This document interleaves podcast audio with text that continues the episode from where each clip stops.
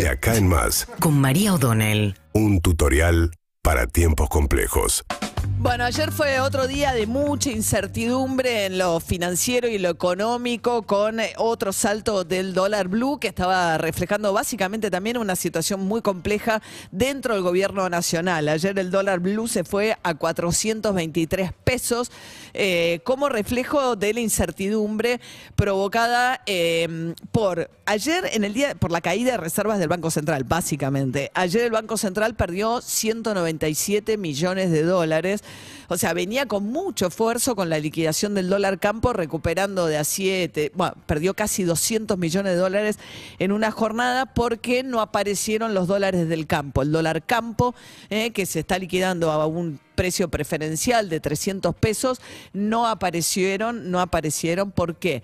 Bueno, porque se hicieron un poco eco del ruido que terminó recientemente con la salida de Antonio Aracre del gobierno nacional. ¿Qué pasó? Porque el, gran problema es que lo que demuestra todo esto es que hay ruido con Sergio Massa. Y como retuiteó ayer Malena Massa, la pareja de Sergio Massa, después lo borró.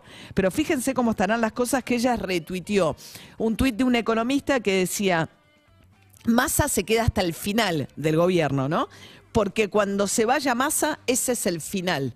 Efectivamente, la idea que la coalición de gobierno, además, lo único que los mantiene unidos hoy a Cristina y Alberto es Sergio Massa, que recibió el respaldo en las últimas horas nuevamente de la Cámpora y también del gobierno de los Estados Unidos, ¿eh? planteando el enviado especial de Joe Biden para América Latina que Estados Unidos va a tener una postura constructiva en este pedido que le están haciendo llegar al Fondo Monetario para rediscutir el acuerdo vigente, dado el impacto de la sequía y el cambio de escenario que esto provoca. Pero volviendo a Massa, ¿qué pasó? Bueno, quedó furioso en el medio de las versiones que se originaron en un almuerzo de Antonio Aracre, que era hasta ese momento el eh, jefe de asesores de Alberto Fernández, un ex CEO de la empresa Singenta, una empresa muy importante de venta de productos este, para el campo, que había desembarcado después de su salida de la compañía como jefe de asesores en la Casa Rosada en el mes de febrero.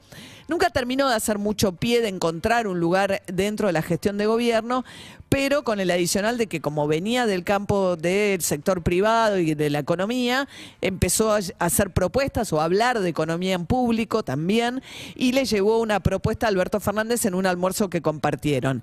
Esa propuesta, y es lo que motivó que ayer en el campo no liquidaran, supuestamente hablaba de un desdoblamiento cambiario, de una devaluación y ante la incertidumbre de qué iba a pasar, bueno, eh, Alberto Fernández finalmente con la furia de Sergio Massa, revelada en este tuit de Malena Massa. Recordemos que también Malena Massa había salido hace poco eh, a decir que, que basta de las operaciones y el off, como que acusan a la casa de a gente cercana a Alberto Fernández de desestabilizar a Sergio Massa.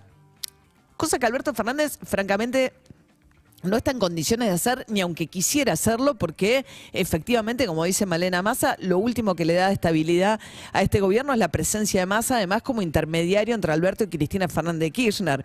Pero bueno, y justamente para dar señales de que mm, lo último que pretende sacar a Massa, lo que hizo Alberto Fernández fue echar a Antonio Aracre cuando trascendió el almuerzo con Alberto Fernández, se enojó muchísimo Sergio Massa, mucho ruido entró la SUA y el periodo último del dólar paralelo y finalmente terminó Aracre este, a las pocas horas afuera del gobierno. Pero la salida de Aracre no arregló esto porque después vinieron otras 24 horas donde no apareció la liquidación del campo y donde siguió subiendo el dólar blue y se hizo más de manifiesto el malestar del propio Massa. También es cierto que a Massa no le están saliendo las cosas, ¿no? Todo esto tiene que ver con el número de inflación del mes de marzo, del 7,7, que lo ha dejado en una situación también de fragilidad. Aquellas cosas que él previó que iban a pasar no están pasando. Y eh, digamos, pueden culpar a la, a la sequía, que efectivamente abrió un escenario nuevo, pero el nivel de inflación de este momento hace que incluso hoy se vaya a reunir la CGT, que era de los últimos, eh, últimos, últimos apoyos que le quedaba a Alberto Fernández, los, un sector de la CGT, pero ahora con Moyano adentro, que es mucho más kirchnerista, a plantear que la situación no da para más. Es lo que va a plantear que hay riesgo de descomposición social, que el salario pierde poder adquisitivo, va a ir un acto el 2 de, el 2 de mayo y una creciente impaciencia ya no solamente del kirchnerismo, sino de todo el frente de todos ante cierta inacción que perciben de Alberto Fernández como para bajar definiciones.